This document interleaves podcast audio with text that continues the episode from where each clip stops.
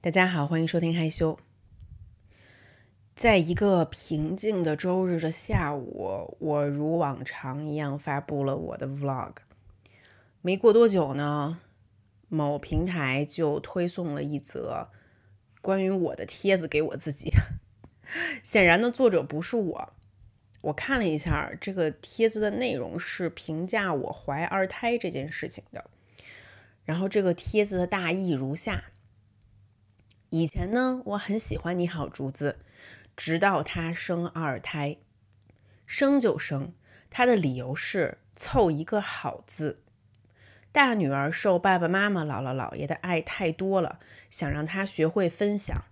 李嘉诚都不嫌钱多，四个人给他女儿的爱就太多了。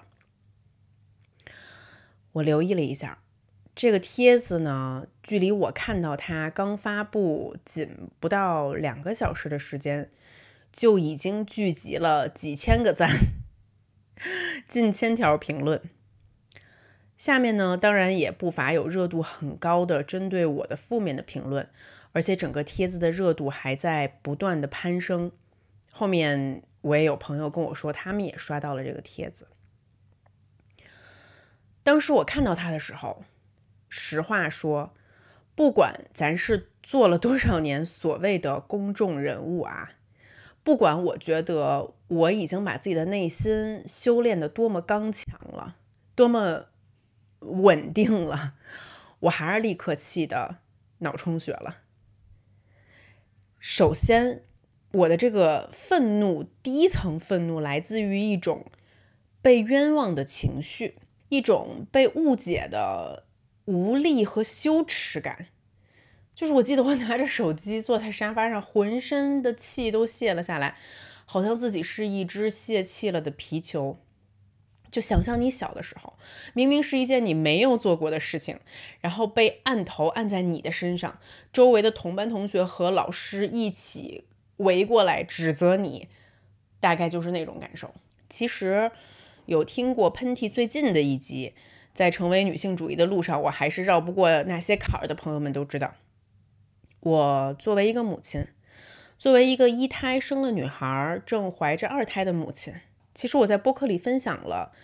当身边的亲戚得知我再次怀孕的反应，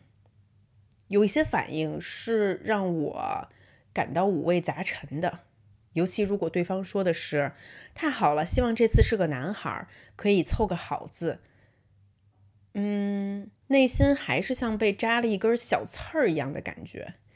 虽然说这种引号祝愿有它美好的成分在，但是无论如何，作为一个本身性别是女性，我还是不可避免的感受到了一种不平等。而这种不平等会让我带入我肚子里面这个孩子的心理。那如果她是女孩呢？我怎么可能希望他的出生本身是一种失望？我怎么可能希望他受到哪怕是一丁点儿来自别人的失望？每一个生命都是独立的，都是崭新的。而作为母亲，无论他的性别是什么，我能做到的就是从各各种细微的情绪上去保护他，让他的出生可以像当时诺尔出生一样，是被人期待的。被人关怀的，被人珍视的，被人呵护的，而更何况，我只是一个怀着孕的母亲，我只是一个想要两个孩子的母亲。从这个孩子的爸爸携带着的性染色体的精子进入我身体的那一刻，他的一切就被决定了。我能决定什么呢？可是为什么现在在别人眼中，作为一个女性，作为一个承受着怀孕？着的身体负担的女性，一个孕育着生命的母亲，还是这么容易被旁观者当做靶子来讨论和指责，甚至把莫须有的罪名，我明明没有说过的话强加在你的头上。这是我的第一层愤怒。我的第二层愤怒可能来自于这些充斥在女性周围的对女性。可以生活出种种可能性的狭隘的看法，这些看法我可以通过这个帖子下面的一些评论侧面的得知。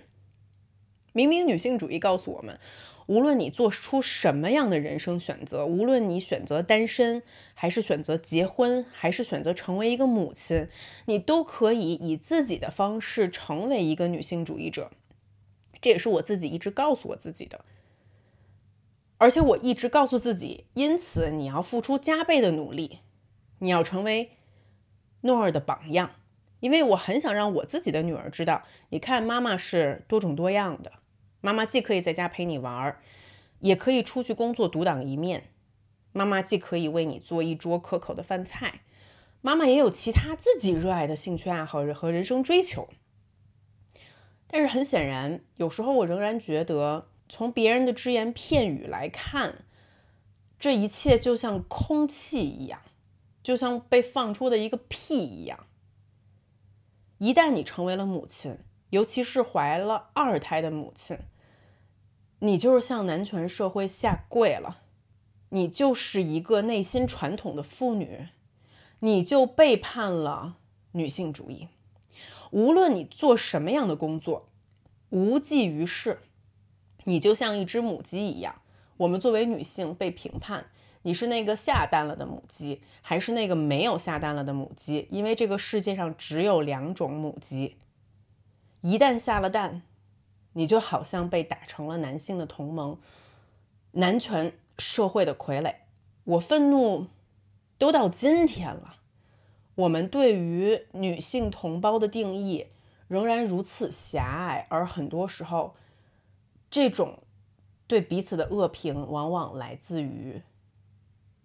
女性，我的第三层愤怒来自于对于选择生二胎的家庭，为什么要平白无故的受到这么多指责？其实我理解，我们是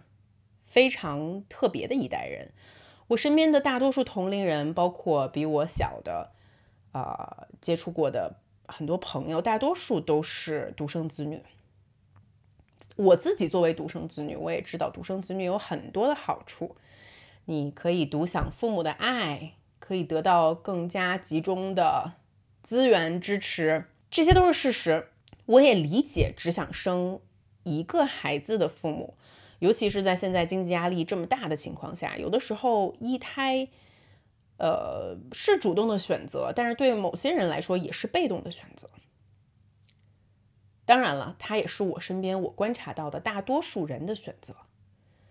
但是为什么我们不能反过来去理解跟你有不一样选择的人呢？之前我也分享过，我心中一个理想的家庭的样子就是爸爸妈妈和两个孩子。在这上面呢，我觉得每个家庭的情况都是不一样的。那我跟黑子觉得，我们。可以给诺尔很多很多的爱，我们也尽可能给他所有的我们的爱。我们可以尽可能花许多时间去陪伴他，但是大人永远无法代替同龄人。除了爸爸妈妈，我还希望我的两个孩子，他们彼此之间可以互相陪伴，可以一起玩耍，一起学习和认识这个世界。当然了，我也希望他们可以学会分享。其中包括分享父母的爱和分享许多其他的东西，因为他们长大了之后会知道，这个世界不是为他们独家设计的糖罐儿，这个社会不会无条件的满足你的众多需求，像你父母对你的爱一样那么独家。你需要学会付出，学会分享，知道怎么和别的人一起协作来达到自己的目标。所以我会有第三层愤怒，因为太多评论就是在指责选择不只生一个孩子的家庭。可是，一千个人眼中有一千个哈姆雷特呀。尊重别人的选择，不因为别人的选择跟你不一样去指责别人，是我觉得一种比较基本的涵养。唉，所以说朋友们，老少呢，就是这个没搂住。在我这个大脑充血看到这个帖子的时候，大脑迸发出三个层次的愤怒的时候，我意识到，哎，不生活在别人的评价之中，比我自己想象的还要难很多很多。即使这么多年来，我都在不停的训练自己，试图拥有这个能力，但是每每当这种事情发生在我面前的时候，我还是止不住会有情绪。当然了，我的例子可能是生活中一个比较极端的缩影啊，但是我相信我们之中的很多人，也许都会和我一样，跟这种意识在搏斗，跟别人的期待、别人的评价、别人的目光，哪怕是别人的误解去奋斗。当然了，今天的播客不会停留在这里，我想跟大家分享的这个故事只是一个开端。如果这个故事发生了，我只是那个躲在自己的房间里面生闷气，让自己的愤怒在自己的身体里面发泄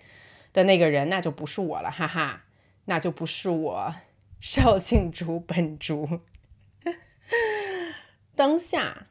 我就看着镜子里的自己，对自己说：“Come on，你知道接下来该怎么做的。我只需要点击我大脑里的一个秘密开关。”而接下来我要跟大家分享的才是重点。我想用这个故事告诉大家，我们可以怎么去消解别人的评论。以下呢是我的一些实操，也是我这么多年总结出来的一点儿小小的方法论吧，算是一种面对这种情况或者类似情况的我个人的解题思路，抛砖引玉，说给大家听一听。OK，当这样的事情发生的时候，第一步。我会先把这件事情分成两种，判断一下，这个事情是你可以控制的事情，还是你不可以控制的事情。而显然，现在我们讨论的这一件发生在我身上的事情，是不可以被我自己控制的事情。这个帖子不是我发的，这些评论不是我留的，这些赞不是我点的，只是所有的讨论与我相关，而他们是那么的刺耳。但是，一旦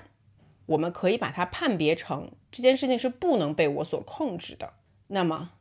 你要做的就是立刻关掉自己的所有情绪，无论是好的情绪还是坏的情绪，就是把情绪彻底的关掉。我知道这一步非常非常的难，无论你用什么样的方法，相信我要逼着自己去做一下。因为你一旦做到了这一步，这件事情咱们就成功了一半儿。面对一件我们无法控制的事情，你能做的最好的启动就是关掉自己的情绪，彻底打开自己理性的大脑。因为你要知道，情绪在这个时候对你没有任何的好处。第二步呢，理性大脑开启以后，我们需要思考一件事情，就是。对你做出评价的这个人和你之间到底存在什么样的一个关系？我们可以把评价者分为两种类型。第一种类型呢，就是他是真切的与你的生活有关联的人，你们彼此有实际的需求，比如说你的爱人，你的爱人，你们之间是法律上的利益共同体。他是你每一天跟你朝夕相处的这个人，比如说你的父母，那在你还没有独立的时候，你父母就是你经济的来源。你独立了之后呢，他们也是你重要的血脉，是你感情的支撑。比如说你的老板，你的老板决定了你升职加薪，在一定程度上影响着你事业的进程。甚至是你的客户，那客户很重要啊，他可以帮你反思你的工作做得怎么样，哪里可以进步。这些人都是真切的和你的生活有关系的人。而第二类就是和你的生活没有实际关系的人。在我的这个事件里面，这个人就是一个普通网友，我不知道他是谁，不知道他住在哪里，不知道他从事着什么样的工作。除了他发了这个帖子之外，他和我的生活没有任何实际的关系。而他的这个帖子对我有什么影响吗？他散布了我没有说过的话，他对我的生活发表了他的看法。但是无论如何，这个人本身和我的实际现实生活是没有关系的。那有了这一步判断，我们就可以再进一步的去判断，如果说这个人跟我的生活毫无关联，我们彼此也没有任何的共同利益，那么他说的话，其实我应该根本不需要在乎才对。为什么我会愤怒？很显然，我愤怒的原因，首先是因为我被冤枉了，我被误会了。那么面对这样的一个行为，该怎么办呢？那么理性的办法呢？可能有以下这些，比如说，一向平台举报这个散布不实谣言的帖子，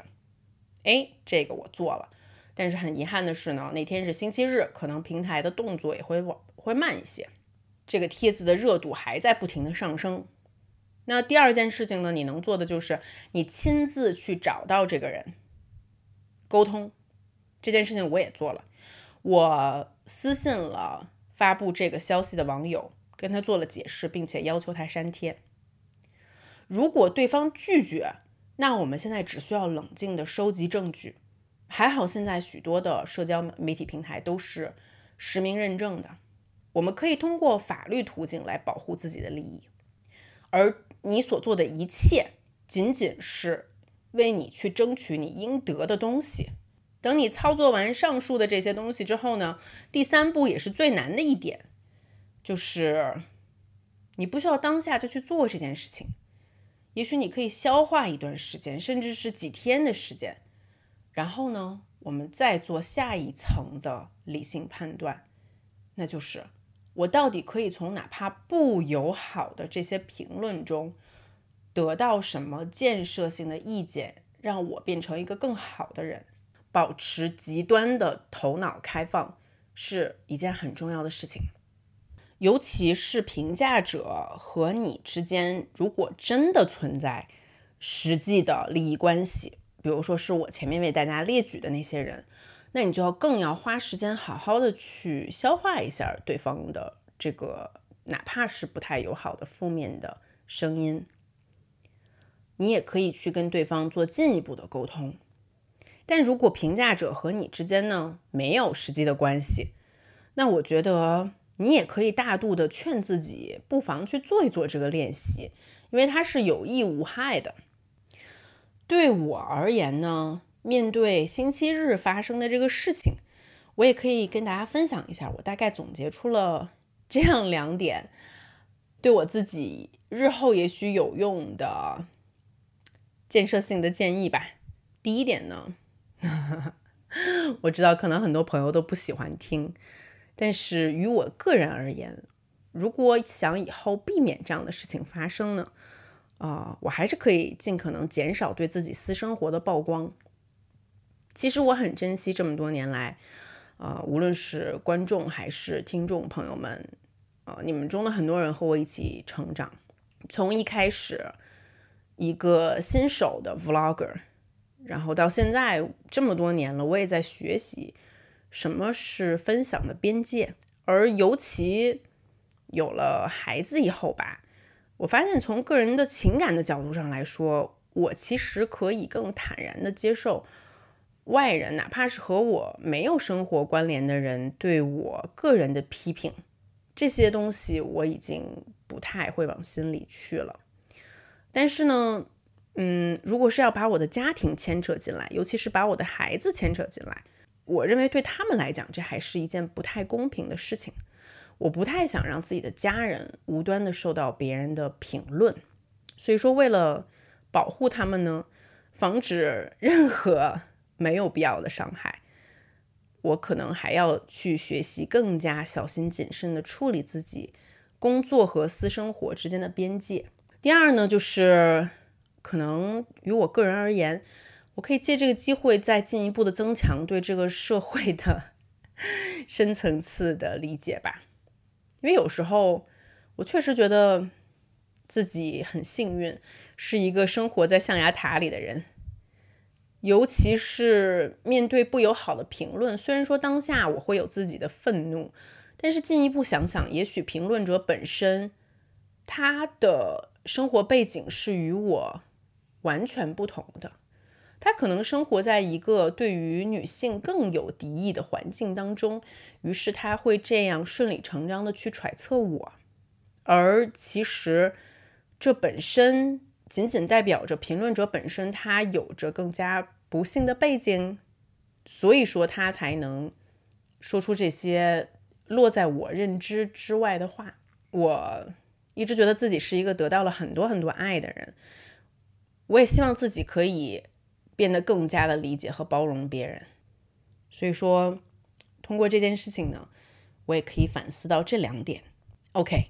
那说一下最终结果好了，最终结果就是那个帖子应该是被当事人删掉了吧，反正我是看不到它了。而我呢，也决定在播客里面，呃，做一下这个复盘，然后跟大家分享一下这个过程。当然呢，在这个事件大概画上句号的时候，我又去翻了那一本儿，在我的书单里面可能会被列为。可以反复阅读的书那，就是《被讨厌的勇气》这本书。我可能在很多很多年前就跟大家分享过了。啊，有些书呢，可能它真的看起来像鸡汤一样，但是我觉得鸡汤没有什么不好的。时不时呢，拿起来给自己煲一碗，喝一小口，还是挺暖心的。然后这本书里面的有一段话，我做了摘抄：毫不在意别人的评价，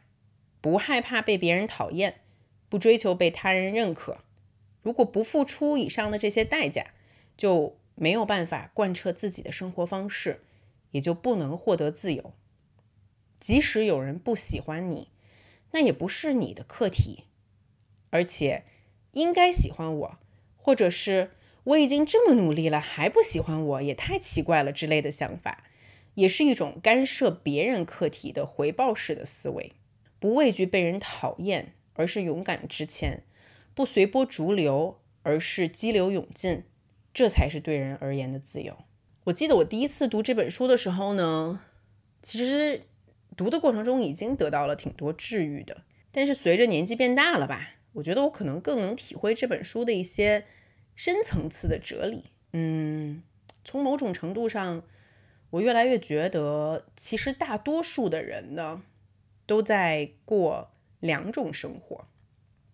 第一种生活呢，就是自己感受当下的生活；第二种生活呢，就是在别人眼里你的生活。尤其是最近几年，随着这个社交媒体变得越来越发达，第二种生活呢就被无限放大了。生活里面到处都充满了滤镜，这个滤镜当然是我们希望留给别人眼中我们生活的样子。就好像是手机里面的美颜一样，你很难说清楚，明明你不长这样，却有强烈的欲望想把这样的图发出去给别人看到，让别人觉得自己也长这样，甚至让自己也觉得自己长这样的这种心理，我们到底在图什么呢？我在想说，会不会在很大一部分程度上。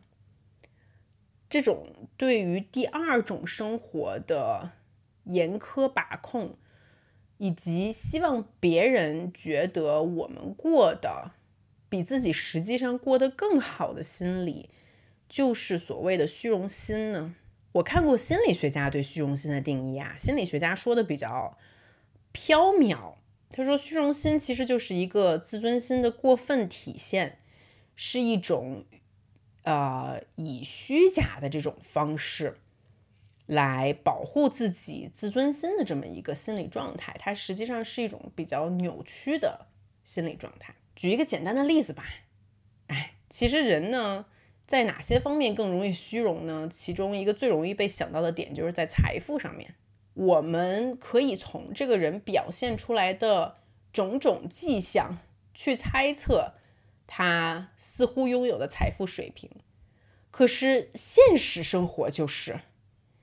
你看不到这个人的资产负债表，你看不到他的收益表，你看不到他的资产现金流，你看不到他的存款和负债。即使是再亲近的朋友，你也很难得知这些具体的东西。而你看到的都是他想展现给你的样子。比如说，他住的房子，他开的车，他穿的衣服，他拎的包，他戴的手表，甚至是说他的兴趣爱好，他的旅行方式。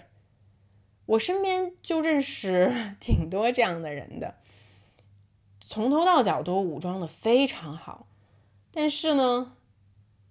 因为一些机缘巧合的机会，你可能知道他并没有你想象中的那么富有。我也认识一些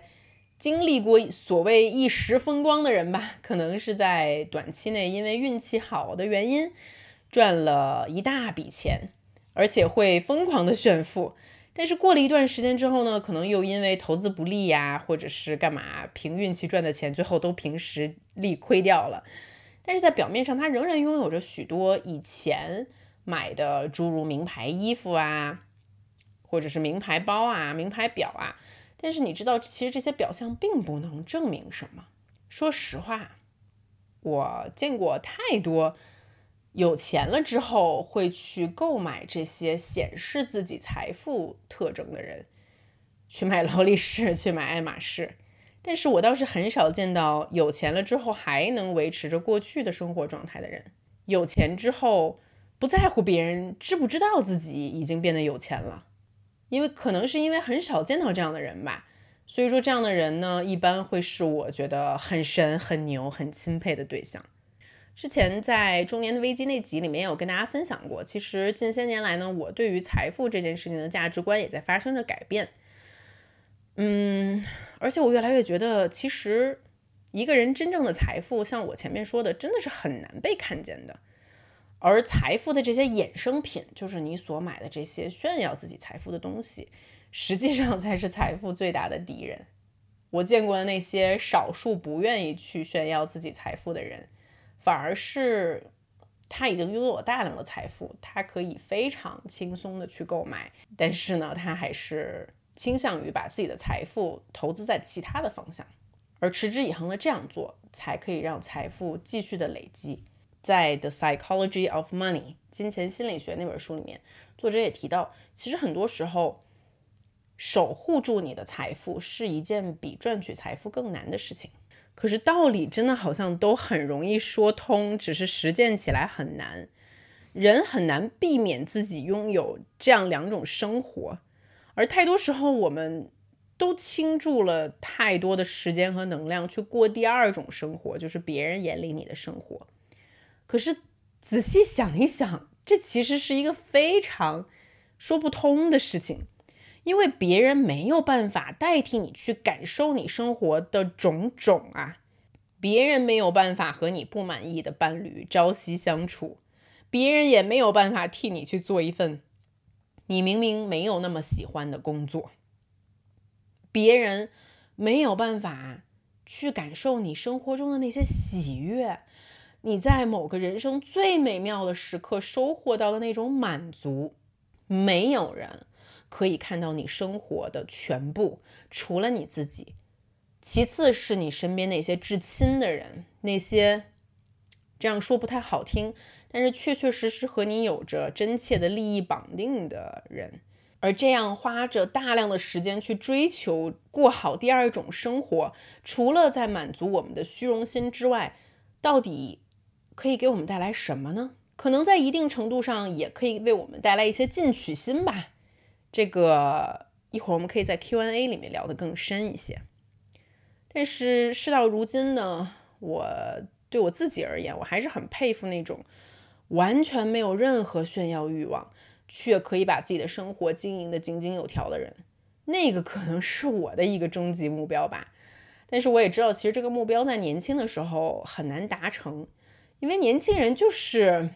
一个需要不断的通过他人的肯定。在一个坐标系上逐渐找到自我的一个过程，只是有的人比较强大，他可以很快的从这个过程中走出来，建立好自己的坐标系。有的人可能要花上一辈子的时间，都还不知道自己是谁。所以有时候我也在想，说如果有一天你彻底看不到我了，那没准是件好事儿。也许那一刻我已经修行成功，自己闷得蜜去了。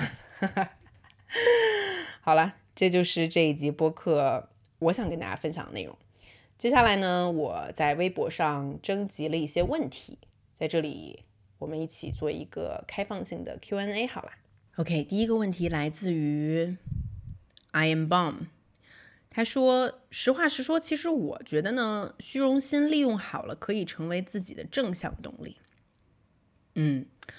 其实我在很大程度上呢是同意这一句话的，因为其实我年轻的时候，包括现在，我觉得我还是一个有些虚荣的人。比如说我刚当视频博主的时候啊，那个时候呢，就是这个圈子里的人还没那么多，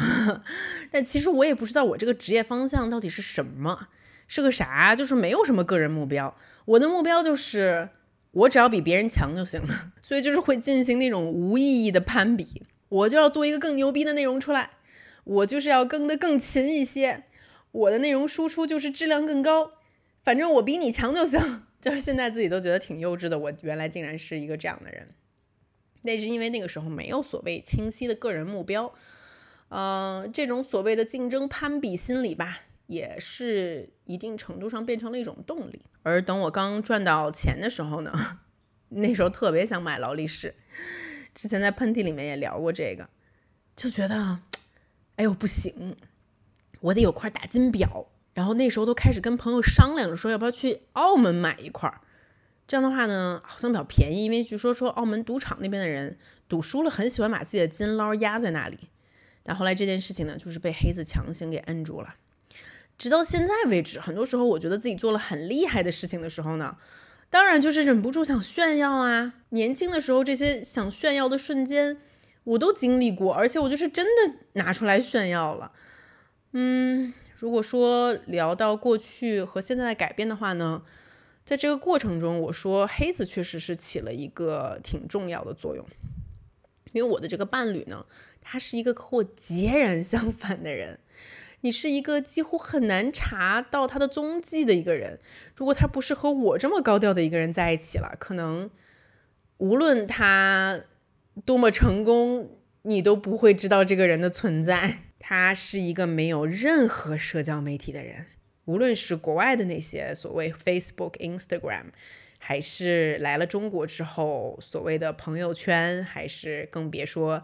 微博、小红书、抖音这些东西，他一概都没有。他没有，他也很少去看别人。而且呢，他们阿拉伯的文化里面呢，一直有一个东西特别逗啊。看过《拉米》（Rami） 那一部剧的朋友也许知道，就是他们有一个名词叫做 “bad eyes”（ 坏眼睛）啊，就是他们的文化相信，如果你炫耀自己得到的。很好的东西的时候，你就会被嫉妒所的火焰所埋没，最后呢会反噬到你自己。啊，他们真的是很信这件事情的。包括当诺尔出生的时候呢，诺尔的奶奶给他特地去定制了一条项链，然后上面有一个符号，就是他奶奶说去驱逐 bad eyes 的。然后包括黑子，因为他小的时候就很聪明，算是那种。小镇里的天才少年，然后呢，他妈妈也很害怕这件事情，就一直跟他说：“你千万不要炫耀，你就算是把功课提前做完了，就算是你考试没有复习就拿了第一，你也千万不要这么说。这样的话呢，你就会得到 bad eyes。所以说，在这样的家庭长大，我不知道黑子是不是根深蒂固的受到了这个 bad eyes 的影响。”所以他是一个无论对于自己身上发生的好的事情还是不好的事情，都会表现得非常低调的人。我这两次怀孕，那对于我们这个小家庭来讲，肯定是一件很喜悦的事情。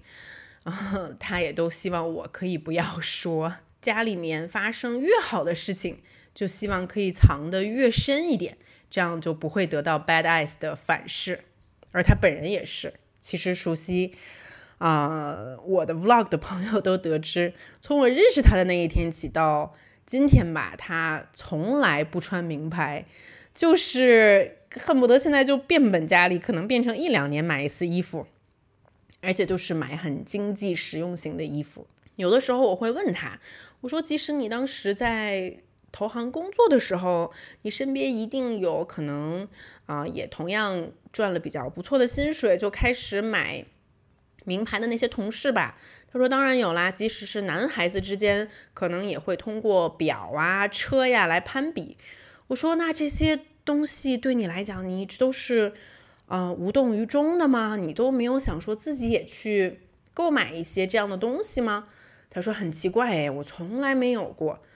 我说那这可以证明你是一个内心很笃定、很自信的人吗？他说那倒也不是，嗯，我就是觉得这些东西不重要啊。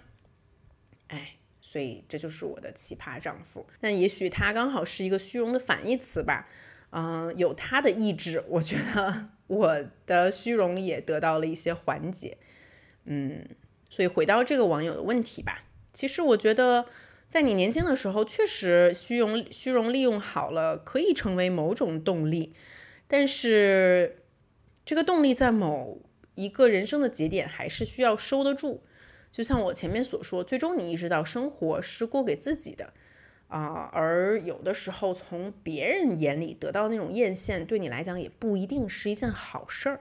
而从另外一个角度上来讲呢，其实现在有了孩子之后，我花钱大手大脚的这个习惯也变得好了很多。也许有一些朋友眼中我这个是进行了消费降级啊，但是在我自己的眼里呢，嗯，就是生活的优先级也发生了变化。现在呢，会更关注家庭的资产，已经不太想在很表面上的东西花太多的时间和金钱了。OK，下一个问题，下一个问题呢，来自于西西碎碎念。他说，平时不开心的时候呢，就会想要靠发朋友圈来获取一些虚荣心，发照片呢又极度谨慎，一定是要自己觉得很完美的照片才发，还要配上精挑细选的文案。会很在意别人的点赞和评论，如果多呢，就会有满足感；少的话呢，就会觉得失落。出去也总想拍照片发朋友圈，拍不好呢，还会觉得心情很差。想要知道竹子是怎么看待和建议的？嗯，首先呢，我非常能理解你的这种心情。作为一个自媒体的工作者，别说你了，呃，我也会被到底有多少。点赞呀，或者说播客有多少收听啊，这些事情所影响。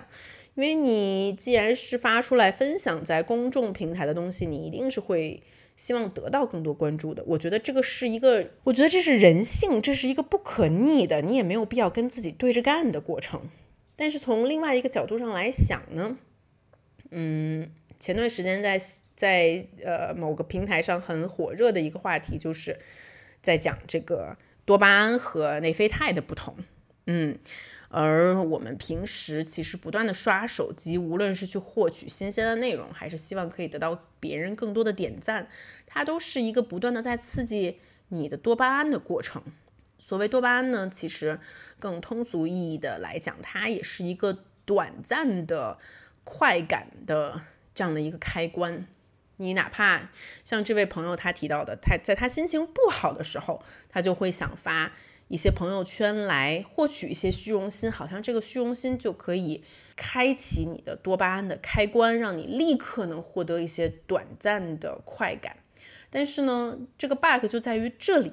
这个快感你要想维持住，就要不停的去按这个按钮，因为你想一想啊，你一个东西发出来，你能得到赞的那段时间大概有多少呢？可能就是发出后的几个小时吧，最多也不会超过一天的时间。你的这个多巴胺很快就被耗尽了。那你如果想再次得到快感的话，只能再继续延续这个行为。那以这位朋友所说的，可能就是要再继续发照片，再继续想好很精美的文字，然后再得到这么一点点短暂的快感。但是内啡肽是什么东西呢？内啡肽就是举例说，它更像是一个在痛苦中得到快感的过程。比如说，多年苦读的学子终于考上了自己理想中的大学，在那一刻，他拿到大学录取通知书的时候，他的内啡肽应该是非常高的，因为他克服了那么多那么多的困难，终于得到了那一刻的幸福，而这个幸福它持续的时间也会比较长久。再举一个生活中可能更平时的例子吧，很多时候运动也是一个很痛苦的过程啊。那我作为一个嗯，算是有着比较呃长时间 断断续续的这么运动习惯的这么一个人吧，啊，即使到今天为止，对我来讲，爬起来去运动都是一个很难的事情，尤其是随着我肚子越来越大。嗯，虽然说我在 vlog 里面有跟大家展示健身的片段，但是不瞒你们说，我在这一个小时里面，就是最难的就是爬起来决定去健身的那一刻，以及开始健身的那十分钟，内心是很痛苦的。但什么时候我开始觉得嗨呢？就是啊，一个小时的训练过程，大概已经到了第四十五分钟、第五十分钟的时候，你已经咬牙坚持过了。那么多让自己难受的很细碎的瞬间，然后你即将要把这个 session 完成了的时候，那个时候身体会整个连同头脑一起嗨起来，然后这种嗨劲儿能继续延续到你的整个上午，甚至给你的一天都注入了能量。所以我想说，也许这就是内啡肽的功劳。我对这位朋友的建议呢，就是，嗯。列举一下什么是仅仅可以给你得到短暂的快感的事情。仔细想一想，这样的事情到头来给你带来的到底是快乐更多呢，还是纠结更多、痛苦更多？再列举一些那些需要你克服一些短板、克服一些困难、去挑战自己获得的快乐的事情。这些事情是否有些太少了？我是否需要花更多的时间？有必要花更多的时间专注于后者？这也许是你可以做的第一步。第二步呢，就是关于朋友圈的纠结呢。那不妨我们可以试一试彻底关掉朋友圈，就是我不发了，我也不看你发了啊。这个可能挺多朋友都试过的，我自己也试过。我可能关掉朋友圈之前有关掉过半年的时间吧。啊，然后后来直到我对这件事情完全不在乎了，我就又打开了。但是打开之后呢，其实我也现在也都不怎么看。啊，我是一个挺少去刷朋友圈的人。嗯，如果我发朋友圈呢，可能也基本上都是发跟工作有关的东西。慢慢慢慢的，在你充实自己的内心，同时又学会着如何去屏蔽掉这些。短暂的，甚至是有一点纷扰到自己内心的碎片化的事件之后呢，你对这件事情会迎来一个新的看法。下一个问题呢，来自于 I L Like，他问说，如何在进入社会之后不被强者言论所左右呢？如何建立自己不会怀疑的价值观呢？首先，我觉得我们要定义一下什么是强者。这个强者是你工作中的领导吗？还是你身边的长辈？还是所谓社会上的这些成功人士，然后这个所谓的强者跟你之间到底有什么样的利益关系呢？啊，他是跟着你有着实实质的切身的关系，还是他就只是一个社会上的谁谁谁？你听他说了一些可能你并不理解或者跟你的生活相悖的话呢？嗯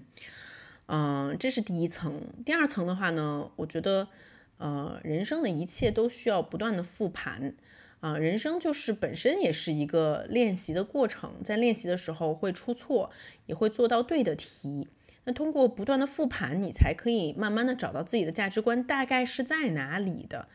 啊，然后第三件事情就是我们要接受一件事情，就是什么是不会被自己怀疑的价值观呢？因为价值观本身其实就是一直在改变的。嗯，它的改变一部分是通过你的阅历，你会发现一些曾经令你深信不疑的事情，现在你对它有了全新的认识。比如说，于我而言，女性主义就是这样一件事情，而它的发生又是这么的自然而然，它就随着你的阅历这样更加全面的展现在你面前。原来是看事情的视角还可以是这样的。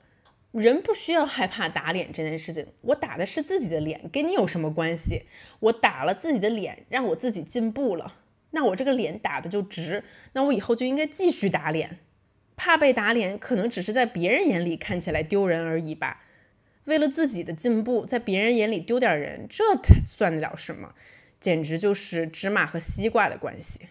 而至于强者的言论本身呢，很多时候，嗯，确实是要因地制宜的。因为每一个人的起跑线都不一样，每一个人的人生境遇都不一样，每一个人的心理素质都不一样。很多时候，我看着一些谷 爱凌的呃采访，他把一些事情描写的对他而言真的就是轻轻松松、轻而易举。但是首先，我们每个人的母亲不是所有的母亲都是像他的母亲古燕那样优秀。我们我们也不是每一个人都像他一样出生就生在加利福尼亚，可能上来就拥有着更好的资源。你知道，我一直相信，去看一个人的进步，并不是拿你自己去跟所谓社会上的强者去比，而是和你的起跑线去比。比如说，我在进行工作面试的时候啊，或者说是如果我在职场上遇到了一个新的人，我会知道他是从哪里开始的，然后再去对比他现在所达到的位置。这个时候，你才能知道这个人的个人能力到底有多强。如果他本身出生在一个比如说像我一样的家庭，父母都是中产，也受过相对比较好的教育，那我能达到今天的位置，我觉得并不令人稀奇。我又得到了那么多原生家庭的爱，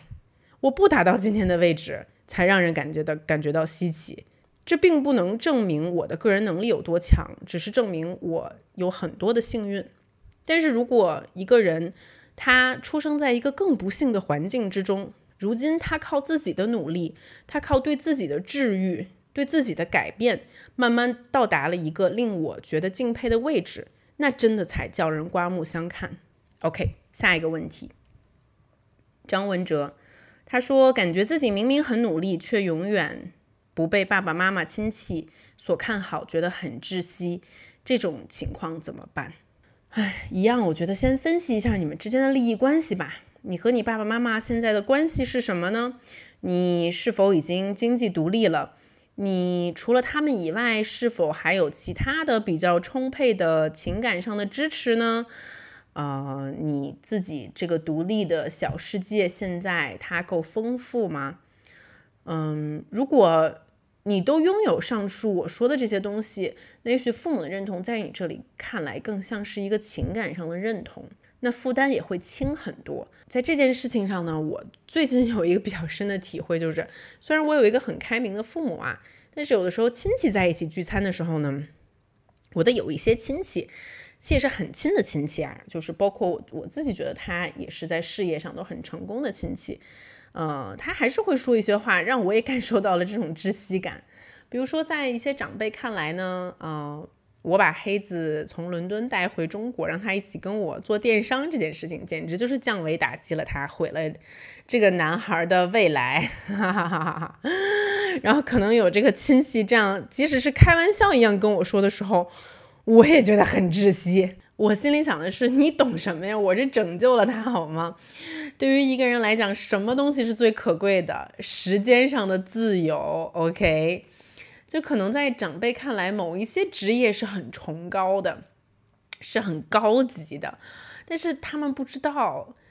对于年轻人来讲，其实很多时候我们看透了一件事情，就是我们想获得对于自己人生的掌控权，我们想拿到时间上的自由，而时间上的自由是一件很奢侈的东西，它本身是值得打破你原来的。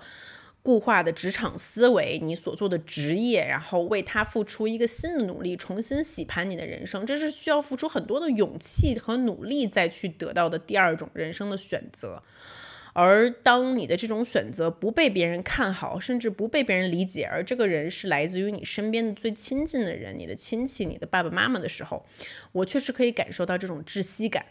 那我能做的呢，可能就是当下试图去说服他，让他理解我们的看法。但是像我所说的，如果这个亲戚他本身跟我没有实际的利益关系的话，那即使我不能把他说服，我也不太会特别在乎他的想法了。回答这一集的最后一个问题好了，这个问题来自于 Seven 矛盾体，他提了一个很好的问题，他说如何把握不在乎别人看法和自以为是固执己见之间的平衡？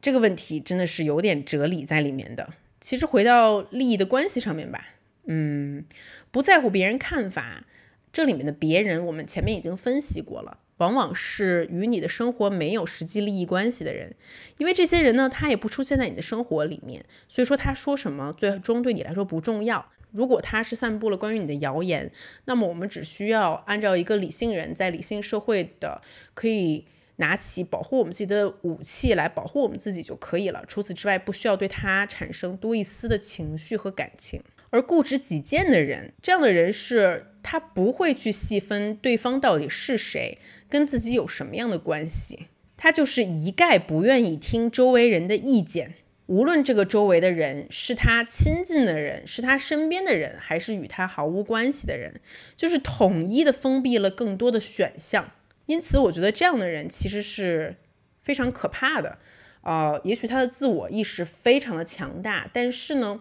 这种固执己见也很容易让他在人生中的某一些时刻犯下重大的错误。拿我自己举个例子吧，其实我也是一个自我挺强大的一个人，但是我还是会去试着听父母的意见，我会去听啊伴侣的意见，我会去听重要的工作伙伴，哪怕是员工的意见，因为我觉得这些人是真切的和你的生活产生着摩擦的人，这些人也算是真正了解你的人，你可以对他们保持一个高度开放的头脑。去思考为什么对方会去这样想，然后再去想我是否要接受他的建议。你可以最终采取不接受他的建议，但是你要在脑子里面过一遍他的建议。而最终我想说，嗯，